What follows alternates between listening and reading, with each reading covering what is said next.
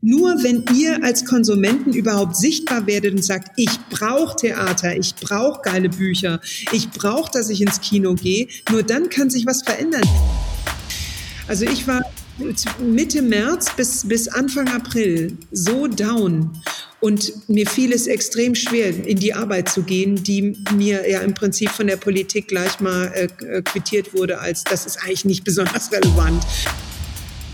Und hat mir die Klausel vorgelesen, bei der also klar war, sie ist verpflichtet, im Monat 25 Posts zu machen, die nur mit ihrem neuen Buch zu tun haben.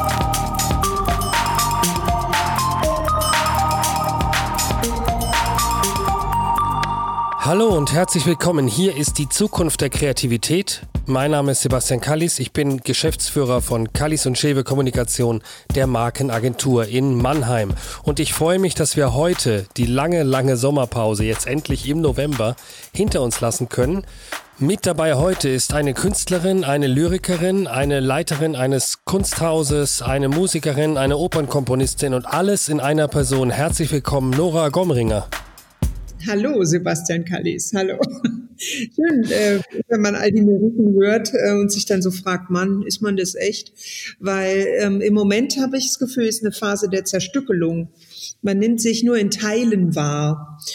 Ähm, so geht's mir zumindest. Und ähm, ich bin ja von Künstlern umgeben. Ich leite Bayerns Künstlerhaus und das heißt Internationales Künstlerhaus Villa Concordia. Und ähm, bei mir ist es ganz still im Haus. Es halt so ein bisschen wie in der Gruft. ja, also wir sind, äh, wir sind eher so ein Mausoleum im Moment, glaube ich, weil alle Künstler halt, they lay low. Die müssen sich so, ja, mussten halt überlegen, was machen sie? Gehen sie nochmal nach Hause zu ihren Familien, bevor das vielleicht gar nicht mehr geht vor Weihnachten?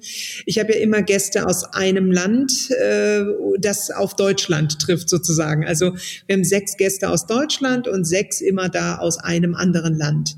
Und in diesem Jahr sind das Gäste aus Slowenien. Wie, wie habt ihr was geändert jetzt in der Zeit in dem Umgang miteinander äh, oder wartet ihr? Ich habe mich also auch aus persönlicher Abneigung dagegen gesträubt, noch eine Online-Lösung anzustreben und hier gleich rumzustreamen. Aber im nächsten Jahr möchte ich den Testballon aufpusten und fliegen lassen. Ich möchte das also wirklich machen.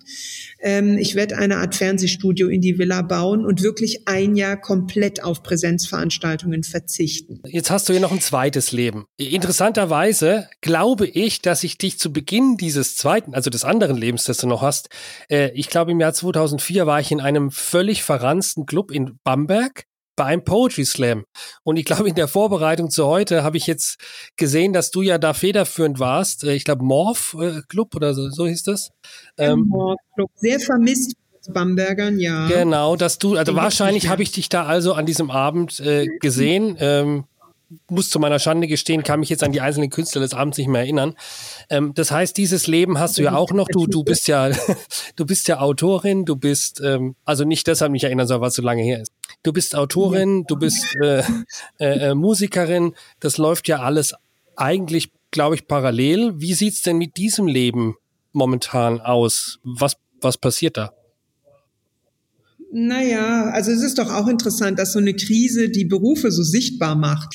Ja, und in Corona-Zeiten kommt natürlich, also kam erstmal alles zum, zum total deprimierenden Stopp. Es war ein großes Jahr angesagt. Ich hatte frisch ein Buch, äh, ein neues raus. Ähm, es waren drei Lesereisen, einmal ein langer Aufenthalt in Bolivien, dann Mexiko und äh, New York gedacht ähm, weil auch Übersetzungen in Spanische erschienen sind. Ach ja, und Holland waren auch, ich liebe Holland, deshalb war ich total scharf auf Holland. naja, mhm. und ähm, äh, ja, ich habe ich, ich bin verwöhnt, denn eigentlich ist im September immer bei mir klar, wie das nächste Jahr aussieht. Ähm, so in den gröbsten Zügen ist dann eigentlich auch schon 80 Prozent des nächsten Jahres belegt, so dass ich nur noch so picke, I pick and choose, was ich dann noch so in den Kalender nehme. Aber das kommt wirklich daher, dass ich in den letzten ich sag mal, 15 Jahren auch wirklich vom Schreiben allein leben kann und von diesem Auftreten. Also ich meine, als Lyriker lebt man seltenst davon, dass man echt die Bücher raushaut und dafür Geld bekommt, sondern man lebt wie Roberto Blanco fürs Vorsingen vor den Leuten. Und ähm, mache ich auch sehr gerne. Ich trete gern. Also Roberto Blanco der Lyrik. Ich, ich, wurde sehr schön mal als Mischung zwischen Mascha Kaleko und Woody Allen benannt und das gefällt mir besser. Aber es, ähm, ich meine damit auch, ich habe nämlich Roberto Blancos Biografie gelesen, die war faszinierend. Ähm, äh, das ist nämlich jemand, der ganz klar auf seinen Beruf guckt und ähm, ohne, ohne geschönte äh, ähm, Brille ähm, draufschaut und ganz klar sagt, ähm, ich bin jemand, äh, der, der amüsiert und der es als eine hohe Kunst empfindet, äh, die eigene Arbeit auch immer wieder zu präsentieren. Ich habe da einen Arbeitsethos und Stolz und daran habe ich mich bei Roberto Blanco immer gern gehalten. Und hast dich auch wieder, hast dich auch ein Stück weit äh, wiedergefunden dann? Also ich amüsiere auch bei diesem Poetry oder Lyrik Thema live oder war das so auch eine außer Distanz jetzt? Nö, ich habe so gesehen. Ich selbst habe Literatur und äh, überhaupt Auftreten immer so verstanden, dass man in, der, in, die Dienst, in den Dienst des Publikums tritt ähm, und die eigene Arbeit ähm, so angemessen versucht zu zeigen, dass man die Leute auf keinen Fall äh, überstrapaziert, nicht nervt, sondern etwas addiert in ihren Tag und in ihr Leben, was hoffentlich als anregend, als wertvoll als ähm, der manchmal sogar vielleicht zart und deshalb ungewohnt äh, erscheint. Was ja da das vielleicht eine Gemeinsamkeit ist, dass ja du auch, wie du gesagt hast, jetzt jahrelang, glaube ich, wie kann man sich das vorstellen, das Leben als Vortragskünstler? Ich nehme an, du bist ständig unterwegs Du hast wahrscheinlich immer wechselnde Hotels, du hast ständig eine wechselnde Umgebung, wenn du nicht in, in, in dem Künstlerhaus wahrscheinlich bist, sondern als, als Lyrikerin ja. unterwegs bist. Und jetzt ist es auf Null. Also wie ist so diese, äh, ja, wie, wie muss man sich das also vorstellen als Normalbürger, äh, der nicht so auf, auf Reisen in dieser Form ist, ja? Also zunächst klingt es ja auch viel größer, als es so im Ganzen ist. Es ist einfach, ich habe keine Familie hier vor Ort. Ich lebe hier in diesem Haus als Single und äh, trenne meine Arbeit sehr stark, also zwischen Direktorin und Dichterin. Ähm, aber diese Trennung ist mir wichtig. Ähm, die Trennung erlaubt dann, dass ich vor Corona zwei oder drei Tage die Woche wirklich auf Achse war, was dann im Ganzen sich auf viel, viel Reisezeit on the road ähm, mhm. rechnet. Und das fiel weg. Genauso. Also da ist viel im Prinzip schlagartig. Ich hatte noch am 11. März Buchvorstellung des neuen Buchs in äh, Quatsch in Berlin im Haus der Poesie und am nächsten Tag kam ich zurück nach Bamberg und merkte so, okay, jetzt kommt in einem Tag die Mitteilung vom Ministerium und ab dann hatte ich meine Mitarbeiter erstmal in Homeoffice auch zu mhm. schicken. Und mein Homeoffice ist auch die Villa, denn ich lebe auch hier drin. Von daher war ich erstmal hier und war erstmal ziemlich alleine. Mhm. Und das war ein Schock. Und dann kam ping, ping, ping, ping, ganz viele E-Mails rein, äh, Veranstaltung abgesagt. Und dann war mit, waren wir schon bei 62 Veranstaltungen, die bis ins Jahr 2022 ähm, geplant waren, die waren dann schon mal weg. Als, als wenn man so, ähm, so eine Tantali tantalidische Qual, ne? du stehst da im Wasser und äh, dann, dann weichen die Termine von dir und du willst ihnen so hinterherlaufen und sie weichen immer wieder von dir. Also ich kam mir so ein bisschen vor wie in den Hades versetzt und war erstmal platt. Da, hast du aber natürlich eine spannende Twitter-Funktion, weil du ja einerseits so ein bisschen staatstragend bist in Bamberg äh, mit diesem Haus und auf der anderen Seite natürlich äh, Künstlerin bist und auch auf der Seite irgendwie der Künstler bist, oder? Da kann man sich da ins Gehege, ja. dass man irgendwie so auch zwischen den Stühlen dann in so einer Situation sitzt?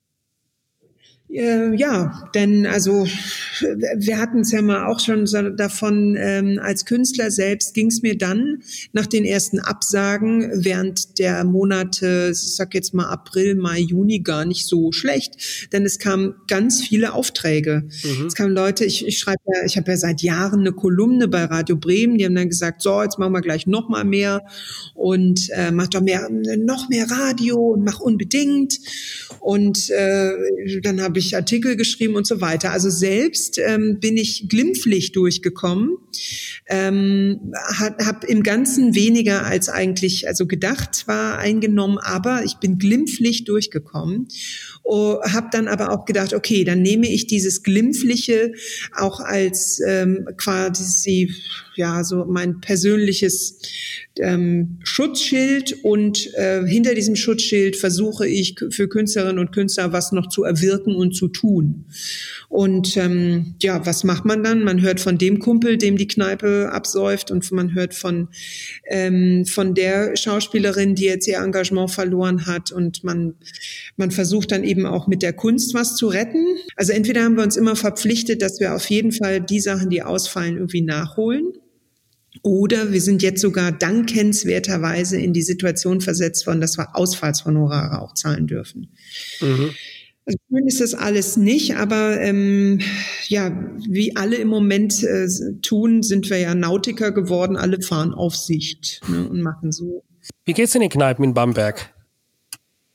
Schlecht. Im Moment ist alles zu und ähm, also gut, ey, im Sommer, das schien mir schon belebt und die Leute haben sich gut dran gehalten.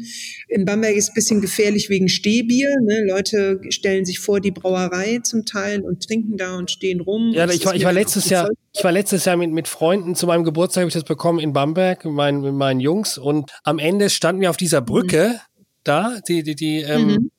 äh, direkt im ja. Weltkulturerbe drin und war irgendwie Sonnenschein im Oktober, äh, 23 Grad und dann war der Tag eigentlich auf dieser Brücke, wurde da verbracht. Ja, das ist ja schon so ein bisschen der, der Lebensstil. Deswegen habe ich gedacht, naja, vielleicht äh, haben die Leute sich einfach ständig im Freien hingestellt jetzt, ne? Und, und äh, so im ja, Grunde den Sommer da überbrückt, ja ging auch ganz gut. Äh, aber hier in Bayern ist streng. Also wir durften eigentlich nicht so viel herumstehen in größeren Gruppen.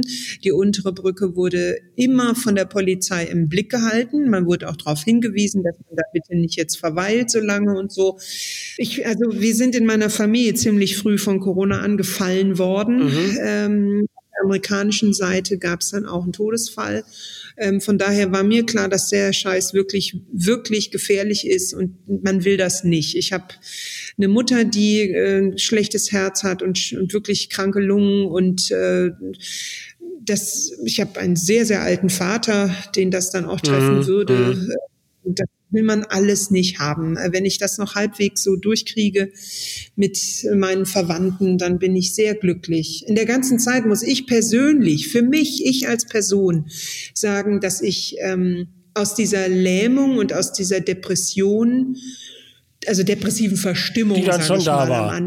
Das klang jetzt alles so, es, es, es klang jetzt so, äh, während des Gesprächs jetzt so auch eigentlich ab, bisschen abgeklärt. Ne? Da hat so die, die Kunsthausleiterin, äh, sag ich mal, gesprochen. Äh, also es war jetzt ja. nicht so zu spüren, dass es, also es war schon niederschmetternd, dann ja, nehme ich an. Ne? Auch nicht ange, angemessen, hier so die, die Trauergeige zu spielen. Ähm, aber also ich hatte zwischendrin ein Interview mit dem Deutschlandfunk und da muss ich wohl sehr traurig geklungen haben. Es war auch ein, ein elender Tag. Also wo dann einfach klar ist, ja klar, eine Freundin hat's getroffen, die sitzt jetzt da im Krankenhaus, äh, Covid, die zwei kleinen Kinder zu Hause, weiß nicht wie ähm, und so weiter. Also das, das ist doch natürlich so. Für alle, alle haben eine Corona-Geschichte am Ende dieser Zeit und alle haben irre viele Phasen durchgemacht, die sich ja auch zum Teil am Tag die Hand geben. Also ich war Mitte März bis, bis Anfang April so down und mir fiel es extrem schwer, in die Arbeit zu gehen, die mir ja im Prinzip von der Politik gleich mal äh, äh quittiert wurde, als das ist eigentlich nicht besonders relevant. Ihr könnt eigentlich zu Hause bleiben. Und ich dachte so, ironisch, mein Zuhause ist ja ein Künstlerhaus. und dann sitzt der Künstler da drin wie die Maus im Haus und ähm, kann nichts. Und das stimmte dann wieder nicht, weil ja eben die vielen Anfragen kamen. Also erst saß ich da und dachte, oh Mist, jetzt muss ich meine Assistentin Assistentin entlassen. Und ähm, das klingt ja erst schon mal auch wieder total posch. Ich bin also eine, eine Schriftstellerin, die sich eine Assistentin seit sieben Jahren leistet, die also wirklich auch von meiner, äh, je mehr Kreativleistung ich bringe, je mehr quasi Arbeit ich mache auf meinem Kreativsektor, mhm. es hat nichts mit der Villa zu tun, desto stabiler kann ich die bezahlen monatlich. So, und ähm, das brach erstmal ein. Ähm, und dann sind wir jetzt in Kurzarbeit gegangen. Ähm, Aber die du ja, also so, du brauchst ja die Assistentin auch, weil wenn man so viele Termine hat, muss ja jemand helfen, das zu koordinieren. Ne? Also das ist, weil ja, du sagst, ist Porsche. absolut um meine Reisen, um meine genau, Rechnungen, um genau. meine, also Steuer zu machen, die macht all das. Ja, und natürlich ist es trotzdem auch Posch, weil es gibt Künstler, es gibt Autoren und Künstler, die ich sehr schätze, diese ganze Verwaltungskramszeug selbst schaffen, also mhm. auch noch andere Jobs nicht haben.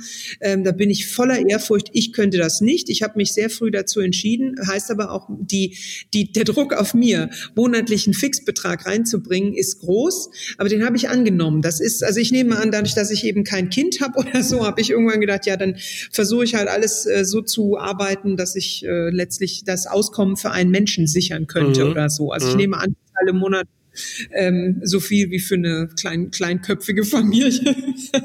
kleine Köpfe hatten ja kleine Münder hocken. ja gut, aber ähm, so irgendwie ähm, habe ich äh, in meinem Leben das mich, mir so irgendwie hingelegt und habe gedacht, so, so werde ich das versuchen. Genau. Aber, wie, aber wie bist du, wie, naja, bist, wie bist du rausgekommen aus diesem Tief?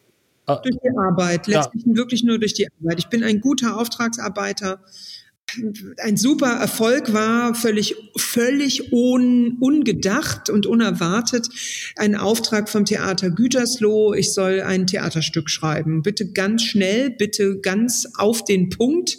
Und zwar, also Tönnies-Skandal, ähm, äh, zwei Leute für die Bühne maximal, schön mit Abstand müssen die spielen und das Ganze nicht länger so als 70, 80 Minuten. Okay, bam, schreiben Sie, in zwei Monaten ist Abgabe. Okay. Mhm. Ja, und dann ehrlich, ich habe es gemacht, weil ich das Geld ähm, haben wollte ähm, und habe mich sehr gequält mit dem Schreiben, weil es auch ein ekelhaftes Thema ist und weil man selbst so ertappt ist. Ich esse Fleisch, also ist das für mich natürlich eins, wo ich mich selbst am Kragen fasse. Auch danach noch Fleischesserin ähm, oder nicht mehr? Ja, nee, nee, total, doch, doch. Also nicht jetzt extra mehr oder so, das auf keinen Fall, aber ich habe mich jetzt auch nicht bewusst eingeschränkt. Das Stück wurde dann fertig, wurde aufgeführt ja, läuft mit Erfolg in Gütersloh. Ja. Und das hast du. Oinkonomy heißt es. Oinkonomy, ja. Schweinewirtschaft sozusagen. Du musst dich wahrscheinlich zusammenreißen, auch dann die Dis auch Disziplin kriegen, dass man sich in so einer, sagen wir mal, in so einer Phase, wo man nicht so Lust hat, sich mit dem Thema auseinandersetzen muss, auf das man auch nicht so Lust hat. Das stimmt. Und deshalb, genau wahrscheinlich kamst du dann über diese, ja. dieses Reinarbeiten äh, auch aus diesen, äh, sagen wir, negativen Gedanken oder Gefühlen raus, ne? Aus dem Schlamm raus. Ja, also mir hilft Arbeit immer. Das ist ja das. Ähm, das ist so ein, ja, also auch bei großen Trennungen und so. Ich habe mich immer in die Arbeit geworfen. Und aus der letzten großen Trennung ist eben auch die Assistentin entstanden, denn äh, da dachte ich dann, okay, ich gebe jetzt alles in die Arbeit. Und um gut arbeiten zu können, brauche ich jemand, der mir hilft, mich zu koordinieren. Hast du vielleicht ein Zukunftsmodell gefunden, wie vielleicht Künstler arbeiten können? Also das heißt, ein Teil äh, in einer Festanstellung, ein Teil eben Auftragsarbeiten und dann trotzdem den Freiraum für die eigenen Projekte? Ist das ein Ausnahmemodell? Ist das ein sagen wir, Zukunftsmodell, wie Kreativität eigentlich künftig vielleicht sein wird und vielleicht noch stärker sein wird jetzt nach dieser Situation? Also ich glaube, dass sich sehr viele Künstler in die Not versetzt fühlen werden, zwei oder drei Jobs parallel zu haben und dann halt nachts schreiben oder eher andere ihre künstlerische Tätigkeit irgendwie hinzukriegen. Ich glaube schon. Also einfach wirtschaftlich würde es sich sonst nicht so rechnen. Ich habe ähm, vor Corona immer wieder mitbekommen, dass das so ein bisschen also es wird nicht geschätzt. Also es wird überhaupt nicht, also nicht von den Künstlern, sondern äh, doch von, genau, die künstlerische Gemeinde guckt auf Leute, die so zwei, drei Jobs haben, äh, selten mit, äh, wie ich finde, der angemessenen, ähm, dem angemessenen Respekt. Es wirkt so äh, unwürdig, so, ne? So Auftragsschreiber, Aufträge ja. und so. Das ist unkünstlerisch. Ja, und das ist falsch verstanden, fand ich immer. Ich komme aber auch aus einem Stall, bei dem ganz, ganz klar war, ähm, man arbeitet arbeitet, ähm, um alles zu decken, was auch Luxus ist, was äh, Sicherheit ist, sprich alle Versicherungen und so, alle Lebensmittel, das muss alles klar sein im Monat. Und was dann als extra kommt und was dann auch noch möglich ist für einen selbst als denkende, fühlende Person, das in Kunst auszudrücken, das ist dann äh, ja, das ist dann auch noch noch wertvoller, weil man es sich so selbst abringt quasi. Und aus so einer Situation kam ich. Also mein Vater hatte immer einen festen, meistens mit der Wirtschaft zusammenhängenden Job. Wirtschaft oder Lehre. Mein Vater war immer Prof auch. Ähm, und das äh, und meine Mutter sowieso. Also es wäre mir nie in den nie in den Sinn gekommen, nur quasi Künstler zu sein. Mhm. Ich habe mir, glaube ich, deshalb auch die und das Auftreten gewählt, weil ich merke es jetzt beim Prosa-Schreiben, oh Gott, ist das anstrengend. Das ist ja so viel fordernder. Und deshalb bin ich selig als Direktorin einem einem Haus vorstehen zu können, wo wirklich Autoren Ruhe finden und so ein bisschen gepampert werden und halt hier so richtig arbeiten können quasi.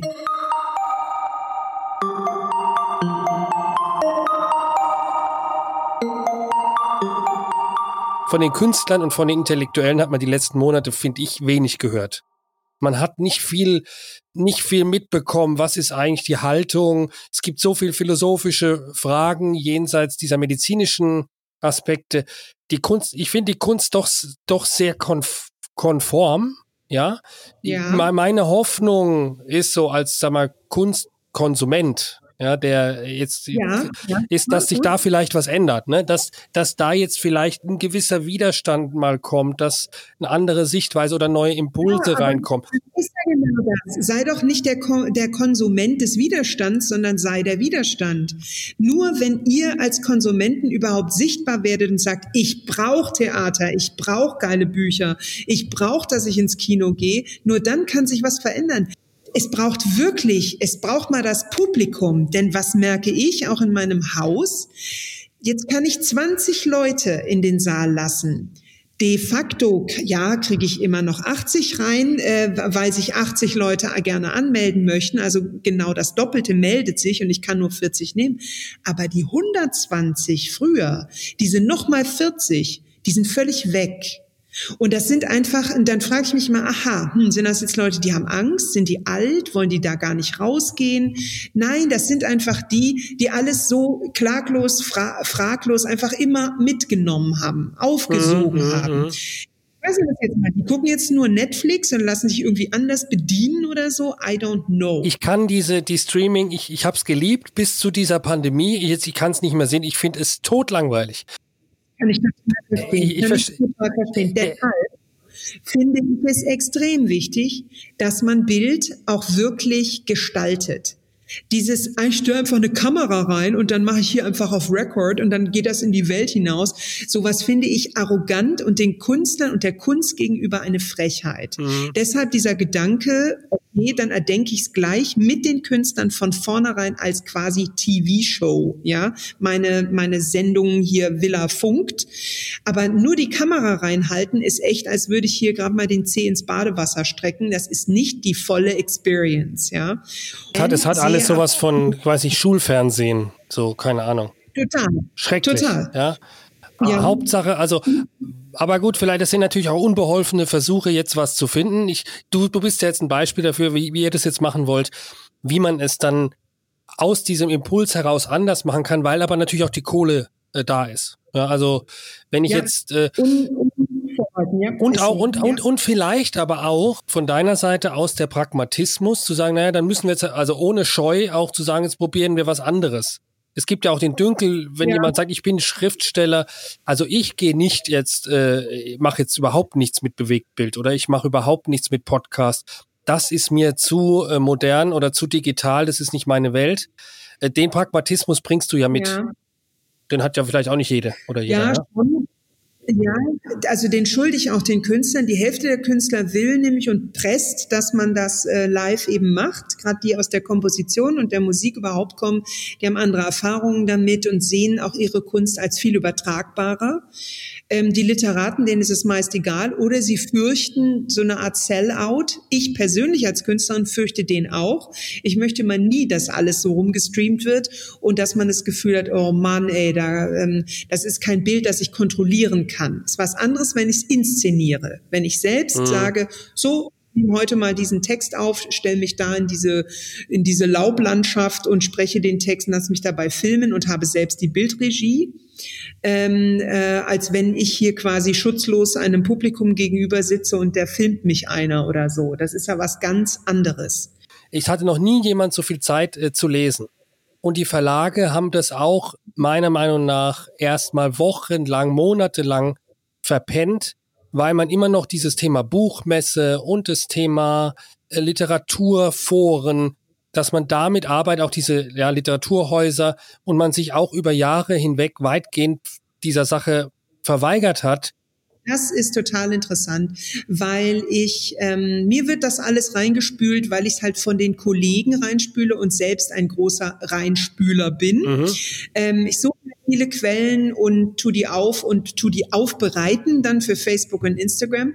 Und da muss man auch gucken, also die Verlage und auch die Buchläden haben sich mega gekümmert um Instagram, sind weggegangen von Facebook und haben ganz stark auf die Bildlichkeit ihres Produkts gesetzt. Mhm. Also es gibt ich glaube, wir sind, ich, wenn ich jetzt ein Kind hätte, das würde damit aufwachsen und total selbstverständlich, dass ein Cover im Prinzip ein Gesicht ersetzt, ja. Du kannst ein Cover hinlegen und dann ist daneben die Bowl, die Buddha Bowl mit all den lustigen mhm. Sachen drin und mhm, so. Genau. Also das inszenierte ja. Bild vom Buch gibt's die ganze Zeit. Ich glaube, das funktioniert ziemlich gut bei der Gruppe Menschen, die wirklich immer noch die größte Gruppe von Lesern ist, nämlich bei Frauen. Ja. Ähm, wie Männer einander von guten Büchern erzählen, erzählen. Das kriege ich nur mit eben bei Literaturpodcasts. Aber glaube ich, dass es das wenig gibt. Das müssen wirklich Männer untereinander anpacken. Die Verlage setzen extrem darauf, dass die Autoren selbst Werbung machen, wie bekloppt. Also ihr eigenes Buch mit in die Badewanne und einen Nippel drüber hängen lassen, damit es irgendwie noch mehr geht und so. Also es ist schon alles sehr viel Druck. Und ich habe, ich weiß noch, vor zwei Jahren hatte ich eine amerikanische Freundin zu Gast, die hatte einen Vertrag unterschrieben mit Random House und hat die mir die Klausel vorgelesen, bei der also klar war, sie ist verpflichtet, im Monat 25 Posts zu machen, mhm. die nur mit ihrem neuen Buch zu tun haben. Und zwar in ihren privaten Accounts. Und wenn sie das nicht selbst leisten kann, kriegt sie vom Verlag jemand an die Seite gestellt. Das ist schon krass. Das ist so viel Material, das du dann produzieren musst und dir quasi aus dem Hintern ziehen musst, weil ähm, fällt ja manchen auch gar nicht ein, so Zeug. Ich mache das jetzt seit Jahren. Ich bin, also wie ich fühle, ähm, so erfahren, so Learning by Doing durch durch ähm, ja äh, auch meine persönlichen Interessen und Sensibilitäten, was diese Themen angeht. Aber ich kenne ganz viele Leute, die damit null was anfangen können, die nie das Bedürfnis hätten, sich da immer so halb zu zeigen mit so einem Buch, die das peinlich finden, völlig drüber. Und die müssen jetzt so Zeug machen. Und ähm, mhm. es ist ganz diese Art von Awkwardness, die nimmt zwar ab, aber man merkt, dass sie da ist. Und ich glaube, ähm, die deutsche Schriftsteller sind einfach da nicht, äh, nicht so gleichzuschalten. Amerikanische, und ich finde das irgendwie auch nett. Ich finde das widerständig und manchmal total umständlich, aber ähm, ich kann es total verstehen. Die, ich glaube, der Druck wird jetzt zunehmen durch diese Situation, die wir jetzt haben. Also, dass, dass ich mich nur zurückziehe und sage, ich mache die schönsten Skulpturen und meine, meine Bücher sind sprachlich äh, äh, am elaboriertesten, wird halt nicht nicht mal mehr für die Nische vermutlich dann reichen, ja, weil. Also es gibt ja den philanthropischen ja. Autor, der nur für sich schreibt. Ich begegne manchmal so Leuten, die mir dann manchmal verstohlen eins ihrer Werke, dass sie manchmal sogar im Selbstverlag eben mühevoll zusammengestellt haben. Und äh, ich hüte mich davor, das irgendwie so klein und lustig und ulkig zu finden, weil das, äh, das ist sehr, sehr viel Arbeit und sehr viel Zeit und Kraft, die da hineingeht. Und oft sind es interessante Dinge. Also ich, ich nehme sehr wenig Literatur von anderen so an. Ich bin bin wirklich jemand bewusst, der kauft, der rausgeht und Bücher kauft, die ihm jetzt nämlich ansprechen. Mhm. Ich will nicht so viel geschenkt bekommen. Ich finde das belastend.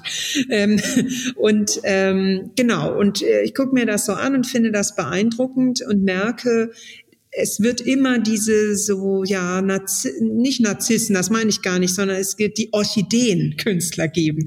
Die, die so irgendwie Blüten machen und äh, dann erstaunlicher manchmal ihren Kreis finden. Und was, was ich und zum Beispiel auch die geschätzte äh, Caroline Kallis, deine Frau, macht, ähm, das ist ja im Prinzip im Vergleich dazu schon totales Mainstream-Media-Marketing der eigenen Arbeit. Sprich, man sorgt dafür, dass man ein bestimmtes Image hat, dass man ein bestimmtes auch sich zeigt in einer bestimmten Art, ähm, dass man bei einem bestimmten Verlag ist und auch eine Zeit lang versucht, bei dem zu bleiben, eine feste Kontinuität herzustellen, nach außen hin für die Leute verständlich zu bleiben. Ähm, dann äh, gibt es viele Autoren, die lehren äh, und dadurch auch sichtbar werden, äh, dass sie eben die Zukunft beraten. Nicht? Also dass ich, ich, hab, ich bin, glaube ich, nur eine mittelgute Anleiterin bei Workshops und so und mache das eigentlich auch gar nicht mehr gerne ähm, weil ich ganz oft vor mir finde, es sind ja längst Profis am Werk. Das sind junge Leute oder ältere oder mittlere, die sich halt sagen, ja, Kunst ist für mich total wichtig, aber ich bin halt eigentlich in einer Bank angestellt und mache das. Aber ich will trotzdem Kunst machen. Das sind mitunter nicht die besten Kunstkonsumenten, sondern sie machen selbst mhm. Kunst. Deshalb muss man die eher dahingehend beraten zu sagen, ihr müsst auch mal, die Hälfte der Zeit des Kunstmachens ist durchaus auch das Rezipieren, weil ihr müsst verstehen, in welcher Art Kunstgesellschaft ihr euch befindet. Das ist ja so, sonst haben wir ständig Leute, die sagen, ich habe das Rad erfunden. Man sagt, nein, es gibt Räder, guck doch mal rum. Mhm. Ja, und da musst du auch einfach eine ästhetische, ein ästhetisches Gefühl dafür bekommen, wo du denn da so stehst. Dann erst erschließt sich auch für dich selbst als Kunstschaffenden deine Landschaft. Das bedeutet auch die Ressourcen, die du anstreben kannst. Und musst nicht so eine Autorin wie mich fragen, ich habe so ein Buch geschrieben, wo kann ich das jetzt verlegen lassen? Ja, da fangen wir doch gleich wieder bei hinter minus zehn an.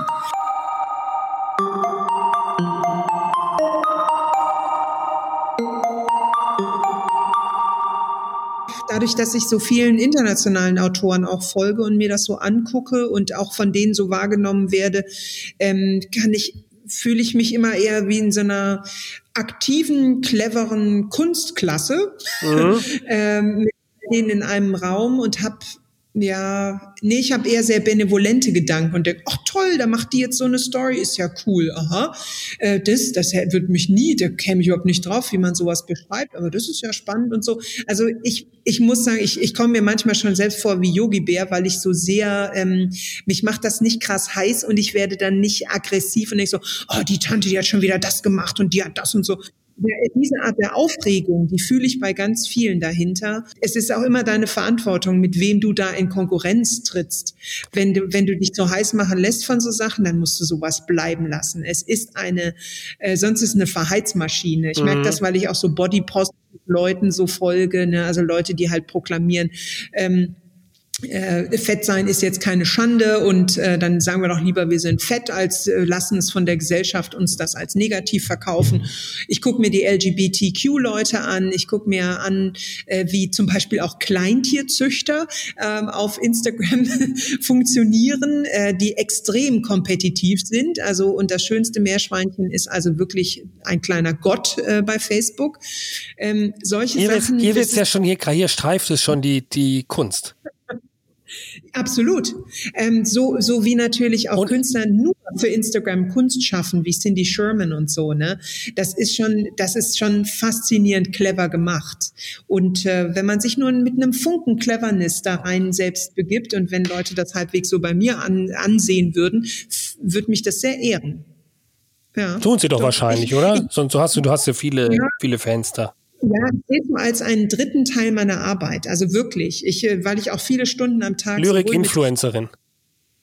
Ja, ich glaube, nee, ich mache eher Influencing für Nora Gomringer, weil so viel Lyrik weiß ich da bei mir gar nicht rein, aber ich achte auf ein äh, angenehmes Wording und äh, ich merke, dass ich sehr viel meiner Persönlichkeit da mitteile, ähm, aber mir da auch alle Freiheiten lasse. Also ich lasse mich zum Beispiel auch nicht immer für bestimmte Werbung einspannen und so. Ich finde das blöd. Ähm, ich möchte da sehr unabhängig bleiben können. Aber ich habe in der Tat auch schon über Instagram dann Geld verdient, weil Leute halt bestimmte Fotos dann kaufen oder sagen so, oh, das ist witzig, kann ich diesen Post wieder verwerten und so und dann Geld dafür zahlen. Und insofern merkt man, ja, interessant, wo man überall Quellen auftut, wo eventuell Geld drinstecken könnte. Und so wird es vielen Künstlern gehen, dass sie umschwenken müssen und die Heiligkeit ihrer eigenen Arbeit immer wieder neu ja verhandeln werden müssen, auch mit sich selbst. Ich, ich hänge immer noch, immer ich, Gefühl, ich, ich hänge gerade noch ja. mental total bei den Kleintierzüchtern. Was, ja, was, was, was, war, was war, äh, was war da so das, was, was hängen geblieben ist? Naja, und also ist schon krass. Ich folge da Nerzen, ich folge Leuten, die äh, meistens in Russland sehr teure Tiere aus den russischen Zoos extra mitgezüchtet bekommen.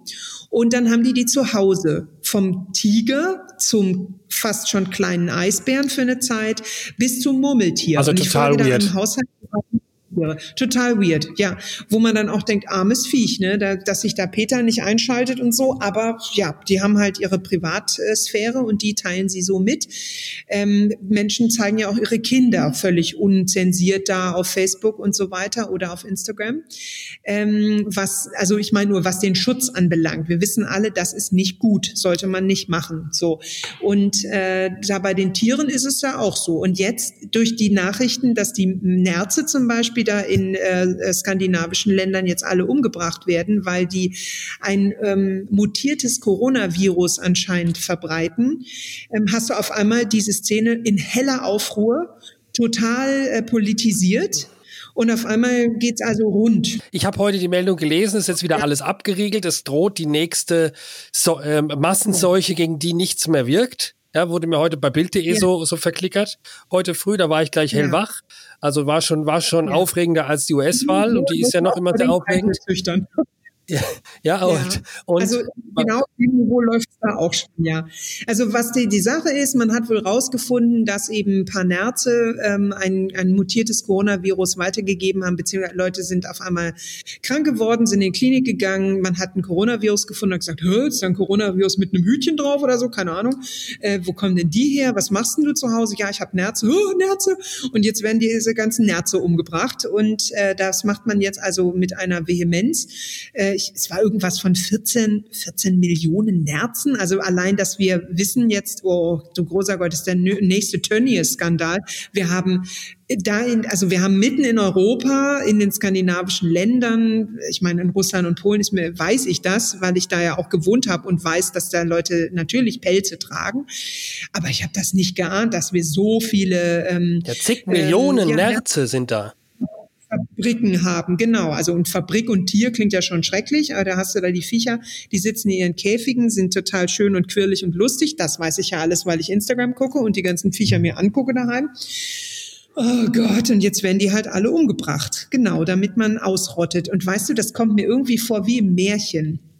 Ähm, es gibt auch in Märchen dieses so, ach, ähm, dann äh, damit, genau, damit meinem Kind nichts passiert, lasse ich alles, was irgendwie, ist das nicht in Dornröschen so, in einer Fassung, dass ähm, damit mein Kind, weil ja die Verheißung ist, es wird sich an einer Spindel stechen und so weiter, mhm. dann lasse ich mhm. alle We äh, äh, Stühle entfernen, alles mache ich kaputt, alles soll weg. So leben wir ja momentan, das stimmt. Genau, so leben wir im Moment. Und das ist im Märchenleben.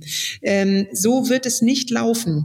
Äh, und so, so dankbar ich dem Gesetzgeber bin jetzt für ähm, einfach dieses so, haltet halt verdammt nochmal Abstand und nehmt euch mal ein bisschen zusammen und jetzt noch ein bisschen länger ist in mir natürlich auch diese Frage, ja, wie lange wird das denn noch funktionieren so? Und dann vor allem mit einem Impfstoff, also es dämmert einem ja. Wie soll denn der so durchschlagend sein, dass dann echt alle sich impfen lassen? Und was, welche Konsequenzen hat das für mich als Arbeitgeber? Ne, wenn ich jetzt Leute einstelle, muss ich dann, die DSGVO, die haben wir quasi durch, durchs Fenster rausgeworfen, dann haben wir, waren alle verrückt. Aber mit richtig. Schwung.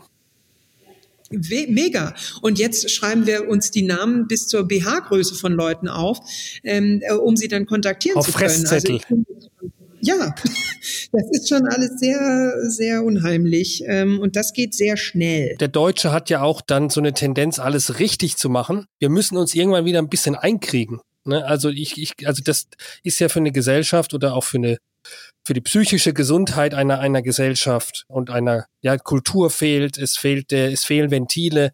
Das, das ist alles äh, äh mal als Notsituation ganz, glaube ich, ganz okay. Aber ähm, wir müssen da irgendwie rauskommen. Aber habe ich jetzt die ja, Antwort? Nein, ne?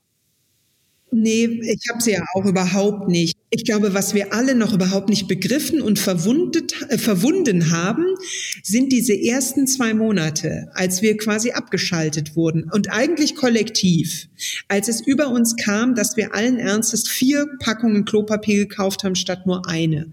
Ne? Also was ist da mit uns los gewesen? Und diese Art, ich glaube, also wir waren, wir hatten Angst und es ist wie ein Trauma. Also im Nachhinein schwirrt das wie so ein Trauma und wir leben jetzt so auf diesem ähm, aufgeschüttelten Federbett weiterbauend und schlafend. Äh, und äh, ich, ich glaube, wir sind, wir kriegen alle so eine gewisse Allergie auf wer wir schon mal waren in diesem Jahr und was da schon mit uns passiert ist. Und das das kann man, glaube ich, nur mit sehr viel Güte gegeneinander ähm, so aufrechnen. Denn auch diese ganzen krassen Gegner, die sich da allen Ernstes zusammenfinden zu Anordnungen, die ich ja nur wie Schlingensief-Theater verstehen kann, wenn die sich da alle äh, als, als Massengegner und dann die, die QAnon, die stehen noch mittendrin und so. Also diese Gruppierung an, an Verrücktheit, die da zusammenkommt, das kommt mir dann immer vor wie bei der unendlichen Geschichte, wo es dann in die Stadt der Verrückten geht. Ja, teile ich, aber ich sehe diese, diese Verrücktheit insgesamt. Also ich sehe es auch bei Leuten, die die Anordnungen überinterpretieren. Also zum Beispiel, die fahren allein mit dem Fahrrad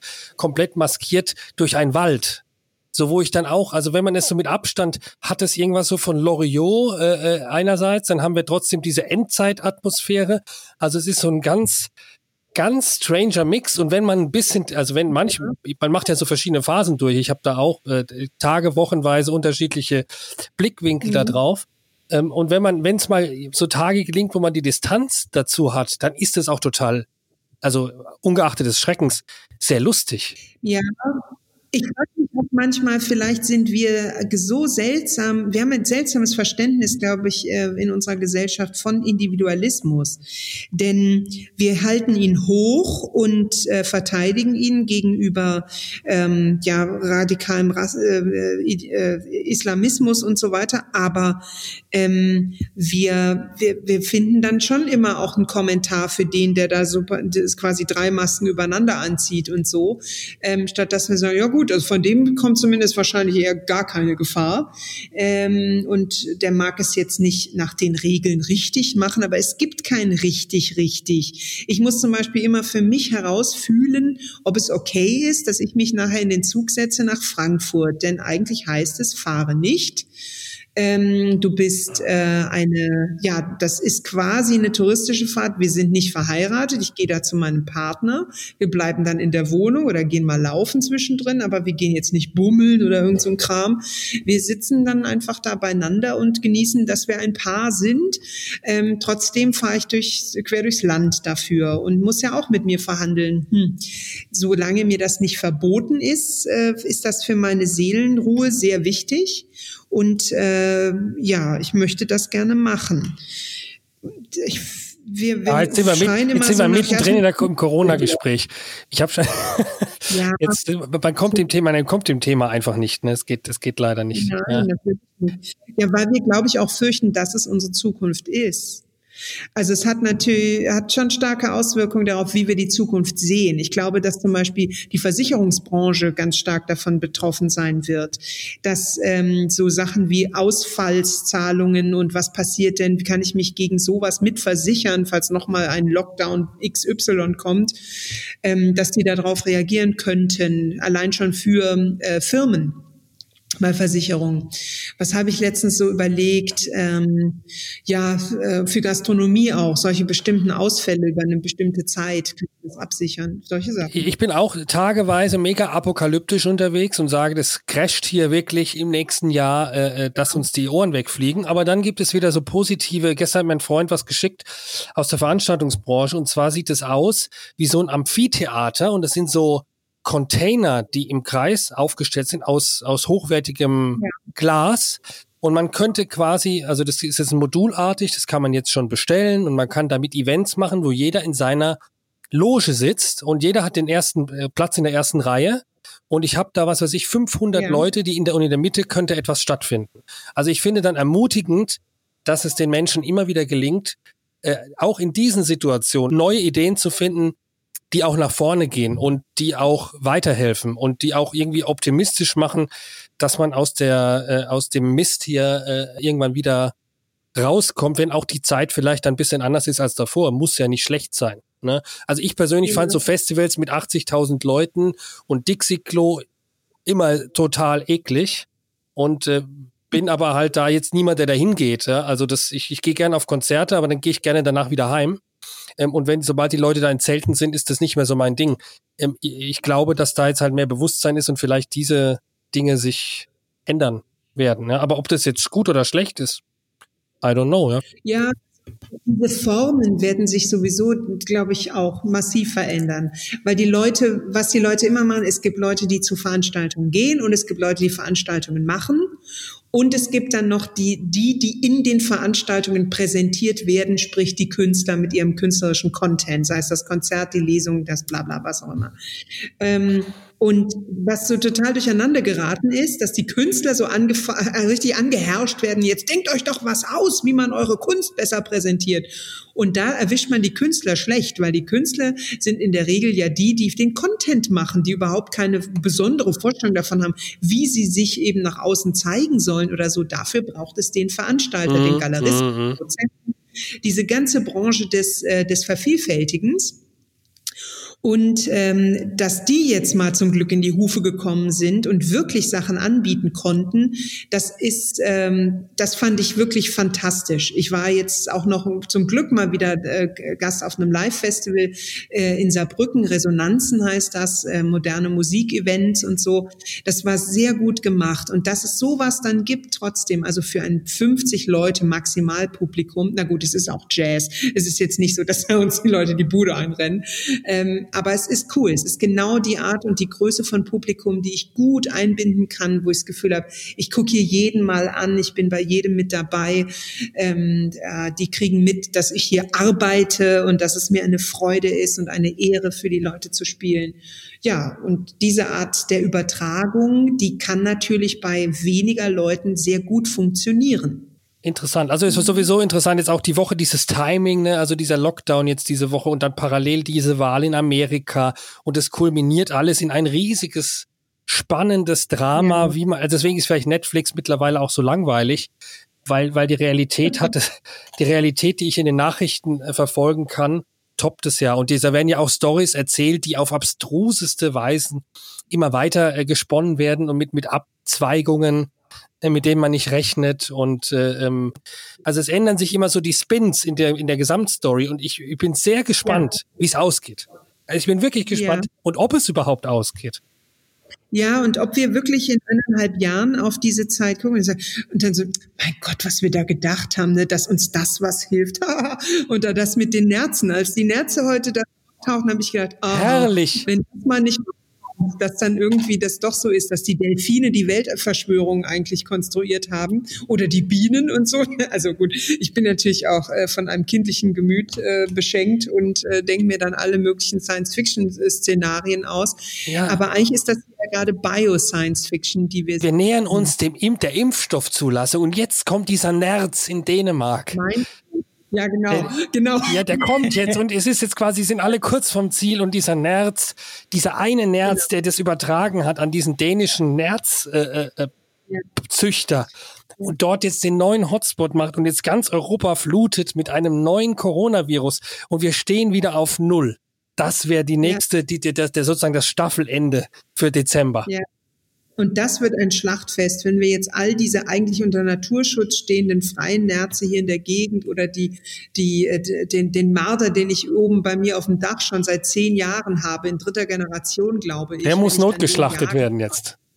Das ist, das ist da ist der Superspreader in Bamberg, der es in die Künstlerszene trägt. Ne? Der, der, der ist oben auf deinem Dach. Oh nein, ich lebe in so schöner Koexistenz mit dem. Ich finde es eigentlich lustig, dass ich so einen wirklich nervigen, alles annagenden Marder habe. Aber naja. Aber, äh, aber Impfstoff, äh, Impfstoff kommt, bin ich mir äh, sehr sicher. Du bist doch Vater. Gibst du dann deinen Kindern, lässt du das zu, dass die so einen Impfstoff, der, der ja wirklich keine Langzeittestung hat? Ich bin da, da bin ich wissenschaftsgläubig. Ähm, da habe ich noch das Vertrauen, dass dass äh, speziell in Deutschland es eher übervorsichtig sein wird. Ich sage ehrlich, bevor das hier noch drei Jahre so weitergeht, können die mir alles spritzen. Also da, da bin ich mittlerweile, das, das, das habe ich, das hab ich mir jetzt seit März überlegt. Und äh, wenn das ein Versprechen mhm. ist, dass ich hier wieder rauskomme äh, und hier kein Lockdown ist, dann gerne. Ja. Ich war sehr glücklich, dass ich äh, meinen Partner habe und mit dem sehr viel persönlich eben auch besprechen kann. Ähm, ich merke das so bei den ganzen Leuten, die sich ähm, online auch darüber unterhalten, wie das denn ist ähm, mit ja, wer jetzt keinen hat, bleibt lange alleine. Ne?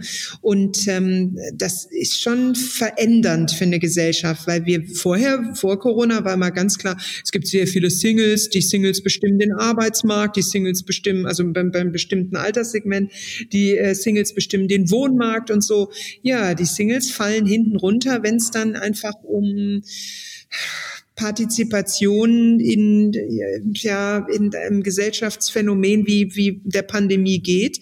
Sie sind sehr einsam. Also ähm, es spricht so richtig, höre ich wenig drüber, aber einzelne Leute und Tinder explodiert, also da passiert ganz viel.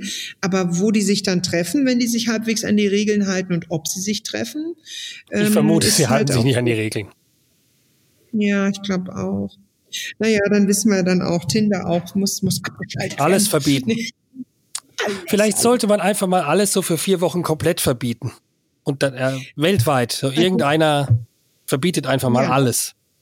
Ja, ähm, ja, haben wir ja vielleicht einen, der verbietet, dass die weiteren Stimmen ausgezählt werden. Aber jetzt ist es so knapp. Oh Gott. Ähm, Faszinierend, ja. Ich bin, ja, ich bin die ganze Zeit damit dran. Ich habe einen Bruder, der auch wirklich ganz klar gesagt hat, er kommt aus den USA zurück nach Europa, wenn der noch mal weitermacht. Ähm, ja, ja, das Thema machen wir jetzt, glaube ich, nicht, nicht noch mal gleich noch auf. Ich glaube, es ist auch vielleicht erledigt, bis wir online sind, aber es passt auf jeden Fall in dieses abgefahrene, crazy, ja, man muss Optimist sein. Es fällt manchmal, vielleicht momentan schwer, aber ich glaube, wir werden in der Tat in zwei Jahren oder drei Jahren hierauf zurückgucken und dann denken, meine Güte, was haben wir denn da teilweise gemacht und was war gut, was war nicht gut. Äh, mhm. Das ist so die Hoffnung und äh, wie gesagt, ich glaube da an die, an den Fortschritt der Medizin und an, mhm. an, an, äh, ich glaube auch an die Übertreibung der Medien an vielen Stellen. Also ich, ich glaube, die, die langfristigen Auswirkungen können wir nicht abschätzen und mittel- bis mittelfristig werden wir es irgendwie hinkriegen. So, da bin ich schön. Optimist. Das, ganz, das klingt äh, sehr schön. Dem will ich mich anschließen und äh, mit guter Hoffnung. Ja, mit guter Hoffnung. Ja, vielen Dank. War, war jetzt ein mega langes Gespräch. Äh, mal gucken. Ein bisschen kürzen werden wir sicherlich. Äh, vielen Dank, Nora Gomringer. Danke dir. Viel Erfolg mit dem, mit dem Streaming vor allem. Ja, mit diesem Fernsehstudio. Das werde ich mir dann natürlich mal anschauen. Jo, danke. Und äh, ja, und dein neues Buch können wir nochmal anteasern. Das heißt, wie heißt es? Ich habe hier deine ganzen Bücher liegen, aber das neue. Ja, und Gottesanbieterin ist ein Lyrikband, für den der Lyrik äh, spannend findet. Ähm, ich habe es geschrieben in Erinnerung und im Gedächtnis an meinen Freund, der letztes Jahr im März gestorben ist. Also ähm, dann erschrecken immer viele, wenn man das sagt, denken, oh Gott, das ist ja sicher total traurig und so. Und in der Tat ist es wahrscheinlich eins meiner traurigsten äh, Bücher mit sehr traurigen Gedichten drin, aber eben auch meinem, meinem meinem Ring und meiner Auseinandersetzung mit meinem Gläubigsein. Ich bin äh, sehr gläubig und ähm, es bedeutet mir was, ähm, einen christlichen Gott anzubeten und ähm, ja, das ist da irgendwie so mit drin. Es klingt jetzt, äh, als wäre das der beschissenste Teaser. Ja, und vor allem der Abschluss, jetzt der Abschluss des Podcasts, der, der zieht jetzt nochmal richtig runter. Ich habe nochmal versucht, ähm, bisschen gute Stimmung zu machen und jetzt haben wir das, ne? Ja. Ja, aber es ist halt auch ehrlich. Ne? Ja. Also von daher, ja, no fake, that's all real. aber das Schöne, äh, dieses Buch ist auch ein Corona-Gewinner. Es ist in der zweiten Auflage, es läuft sehr gut und hatte zum Glück glänzende Kritiken. Und es glänzt auch per se, denn der Einband ist ein Spiegel. Tja, viel Spaß. Danke, Nora Gomringer. Wir hören uns äh, in den nächsten Wochen wieder. Vielen Dank fürs Dabeisein und bis dann. Ciao.